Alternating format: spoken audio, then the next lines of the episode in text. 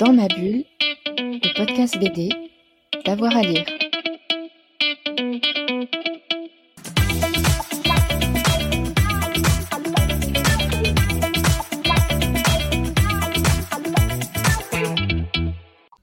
Bonjour à tous et à toutes, bienvenue dans ce nouvel épisode de Dans ma bulle, votre podcast 100% BD avec avoir à lire. On vous emmène à Bastia aujourd'hui au centre culturel Una Volta et aux archives de Corse qui se sont associés pour organiser un travail de création avec une classe de 6e du collège Saint-Joseph de Bastia et l'autrice Laurie Agusti. Laurie Agusti euh, qui nous présente cette riche expérience au micro de Fred Michel, un échange enregistré lors de l'édition 2003 du festival BD à Bastia. Bonjour Laurie Agusti. Bonjour. Merci d'être avec nous sur Dans ma bulle depuis le festival BD Bastia. Aujourd'hui, on va parler euh, de l'expérience que vous avez menée, le travail que vous avez mené avec euh, les élèves d'un collège. Donc ça s'appelle Six fantômes et vous avez euh, organisé ça, fait ça autour de, des archives de Six Montées, c'est ça? C'est ça. En fait, ce qui s'est passé, c'est que euh, Johanna, qui est la directrice du Centre Una Volta et, euh, et du Festival BD Bastia, m'a contacté pour me parler d'un projet avec les archives départementales Corse et une classe de sixième, avec un projet autour de faire un livre. C'était assez flou au départ et petit à petit ça s'est précisé et on a, on a réussi à faire un livre ensemble. Et une exposition? Et une exposition. Surtout que l'exposition cette année était vraiment très belle avec euh, une super scénographie. Et vous connaissiez cet environnement, ce monde des archives? Alors pas du tout. Je j'avais jamais été dans des archives. J'avais une amie qui, qui, était archiviste, mais qui était archiviste pour des boîtes privées, donc plus du tout le même travail. Et en termes de numérisation, donc euh, un truc très très moderne, donc l'inverse des archives corse où c'est vraiment euh, des vieux documents, des vieux papiers. Et c'était euh, un vrai plaisir de découvrir le lieu, c'est la première chose que j'ai fait en fait. Euh, le... Genre, je suis arrivée à Bastia, j'ai d'abord visité les archives, après j'ai sectionné euh, des documents et après j'ai rencontré la classe. Parce que c'est un monde un petit peu secret. C'est très secret. On imagine euh, plein de choses. C'est à la fois ouvert au public et en même temps le public n'accède pas aux archives même. C'est-à-dire que le, le, public peut venir et demander des choses, on lui ramène, mais euh, le public ne descend pas dans les, dans les magasins. Et c'est un monde aussi secret parce qu'il y a plein plein de choses et personne n'a l'air de savoir exactement tout ce qu'il y a dans ces archives. Et vous avez pu accéder aux réserves alors, avec, les, ouais. avec les élèves. Et je pense que c'était la première fois aussi pour les élèves, ils découvraient complètement ce, cet univers. Oui, c'était aussi la première fois pour eux. Euh, bah, ils ont trouvé ça très impressionnant. Ils ont pu avoir accès à des documents extrêmement vieux comme... Euh, ça, c'est un des trucs rigolos. C'est un mec qui a déposé un, des brevets pour un ballon qui peut servir à tous les sports. Et donc c'est un vieux, une vieille maquette de ballon faite par quelqu'un au début du XXe siècle avec une boîte en bois, euh, de la ficelle. Ils ont eu aussi accès à un, un, carnet de la prison avec les noms des détenus, ce qu'ils mangent et tout ça, quelque chose de très très vieux et des très belles vieilles cartes aussi que j'avais sélectionnées. Alors comment s'est passé concrètement le, votre travail avec les élèves? Vous êtes venu à plusieurs reprises, c'est ça? Oui, je suis venue à peu près une fois par mois entre septembre et mars. Et à chaque fois pour... Euh, entre, entre 4 et 2 jours selon le, les, séances. Donc d'abord, je leur ai présenté euh, les archives. En fait, il y a eu une tempête, donc ils n'ont pas pu aller directement voir les archives. Donc d'abord, ils ont eu des pauvres photocopies euh, pas terribles, mais ils ont commencé à écrire leur personnage à partir de ça. Et après, ils ont découvert vraiment le lieu des archives dans une visite et aussi les documents que j'avais choisis euh, en vrai. Parce qu'ils étaient là, ils me disaient, mais ça existe en vrai, ça? J'étais, oui, oui, ça t'attend dans la salle, on est censé aller. Et est-ce que c'est c'était la première fois qu'ils travaillaient sur ce genre de, projet. Est-ce que c'était aussi des lecteurs de bande dessinée? Alors c'était la première fois qu'ils travaillaient, je crois, sur un projet comme ça. C'était aussi la première fois que je, travaillais sur un projet aussi long avec une classe. Il y en a certains qui lisaient de la bande dessinée, mais pas tant que ça. C'était pas, c'était pas un, une classe euh, spécialement attirée par le dessin, par exemple. Donc ça a été euh, un travail de les amener à avoir envie de dessiner, à trouver des techniques pour que le dessin soit pas un blocage, parce que c'est toujours ça le, le problème ou, l'enjeu avec des enfants qui n'aiment pas dessiner, c'est qu'il y a un blocage. Il faut les faire dessiner quand même et qu'ils arrivent à trouver du plaisir euh, autrement. Est-ce qu'ils dessinent encore à cet âge-là ou pas suffisamment, vous pensez? Alors, euh, bah, en fait, moi, ce que j'ai découvert à travers ce projet-là et d'autres ateliers que j'ai fait un peu partout, c'est que le dessin. Euh... Alors, la peinture disparaît totalement. C'est-à-dire que même en maternelle, il, ça, devient compliqué, ouais, ça devient compliqué de, de, leur faire faire de la peinture parce qu'il y a une partie des enseignants qui trouvent que c'est salissant, que c'est compliqué. Et le dessin, c'est aussi quelque chose euh, qui a moins lieu. Et, et c'est dommage parce qu'en fait, on- le dessin apprend quand même plein de choses euh, Oui, à se repérer dans l'espace. voilà, ouais. à maîtriser. En fait, euh, même pour d'autres gestes précis en fait, qu'on aura à faire plus tard, les, les dessinateurs, souvent, ils ont quand même une manière de- d'appréhender les choses qui, qui peut être euh, utile. Quoi. Donc, euh, quand vous étiez avec ces élèves euh, pendant les ateliers, vous leur appreniez à, raconter une histoire, à dessiner et aussi à faire des cases, mettre des cases les unes à la suite des autres. Comment ça se passait? Alors, euh, vu la classe et le nombre, ils étaient 25 quand même, il a fallu que je balise énormément chaque étape du projet. Donc d'abord, on a écrit l'histoire. Donc moi, mon postulat de départ, donc j'avais choisi les documents.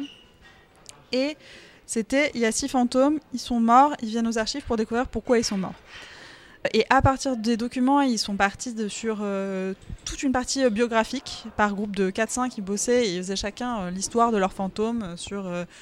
il y en a qui ont pris des documents qui étaient liés à une famille noble et donc ils ont inventé toute l'histoire d'une noble qui s'est fait décapiter parce qu'elle parce qu'elle mangeait les terres et qu'elle partageait pas. D'autres qui sont partis sur un chef de gare et un ami euh, conducteur de train qui, parce qu'il y a pas mal de trucs que t'aimes train, qui euh, se sont tués l'un et l'autre parce que euh, par accident. C'est violent. hein. Ce ne sont que des morts très violentes. Euh, Il n'y avait pas du tout de mort euh, tranquille. Naturel. Voilà, na- naturel même pas. À la base, je crois que le personnage le plus vieux, il- euh, sa mort, c'était à 25 ans. Donc on a été obligé de pousser un peu en disant, mais quand même. Et euh, à partir de ces biographies, du coup, il a fallu hein, les faire interagir entre eux. C'est-à-dire, bah, en fait, vous avez vos personnages, vos personnages se retrouvent dans le mieux, qu'est-ce qui se passe?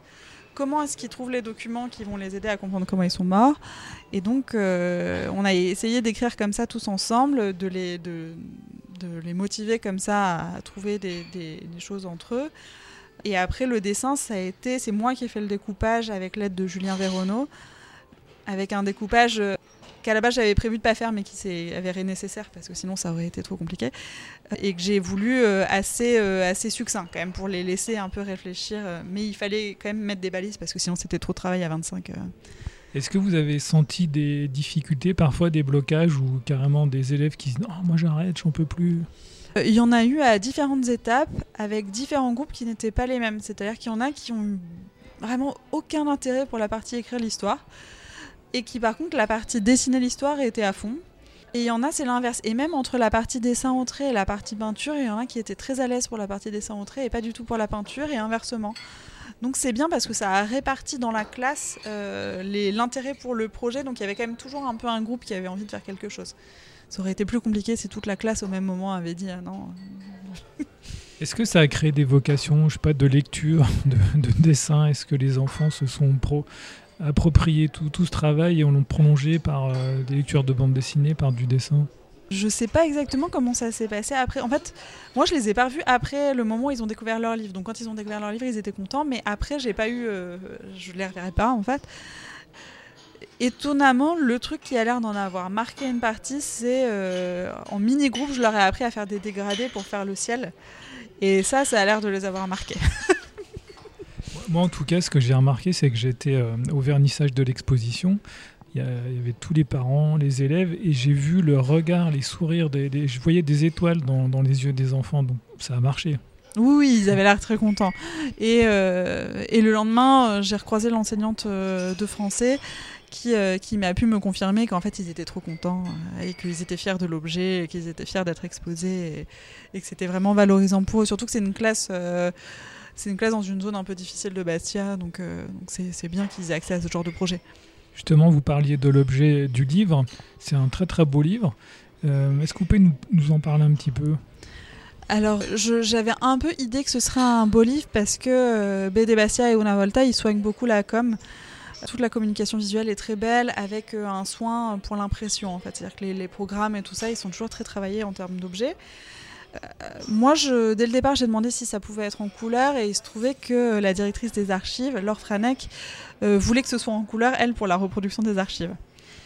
Donc on a demandé si c'était possible le budget et après j'ai demandé euh, si ce serait possible d'avoir une quadrichromie modifiée Et euh, ça rentrait dans le budget, donc ils ont eu euh, en fait la même euh, méthode d'impression que pour mon livre Un matin avec Jérôme Dubois. Donc une quadrille modifiée avec un jaune fluo et un rhodamine à la place du magenta. Et un format à l'italienne, c'est ça? Et un format à l'italienne. Ça aussi, c'était important en termes de. En gros, l'idée c'était que ce soit très porté sur euh, l'iconographie cette année. Et donc euh, avec un corpus euh, visuel. C'est-à-dire qu'il n'y avait pas beaucoup d'écrits en fait dans ce que j'ai choisi en termes d'archives.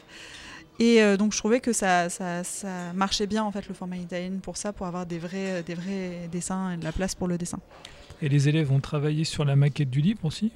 Alors on a fait la dernière séance, c'était dès le départ c'était inscrit dans mon planning, j'étais pas sûre qu'on y arriverait. Mais euh, on a fait la dernière séance où après avoir divisé les groupes et tout ça, on a quand même une, une demi-journée pour faire la maquette du livre, c'est-à-dire euh, réfléchir un peu à ce que c'était qu'une couverture, une quatrième de couverture, les gardes, euh, leur montrer en fait quand même le déroulé sur mon ordinateur du fichier InDesign avec leur, dessin en place, choisir un titre parce que c'est eux qui l'ont choisi le titre et euh, de voir tout ça, c'est-à-dire qu'est-ce que vous avez envie qu'il y ait euh, en plus dans cet objet? Et c'était une étape euh, très intéressante euh, pour eux et, pour moi, parce qu'en fait, on on se rend pas nécessairement compte de à quel point c'est mystérieux en fait un livre pour des gens qui ne travaillent pas dans le livre.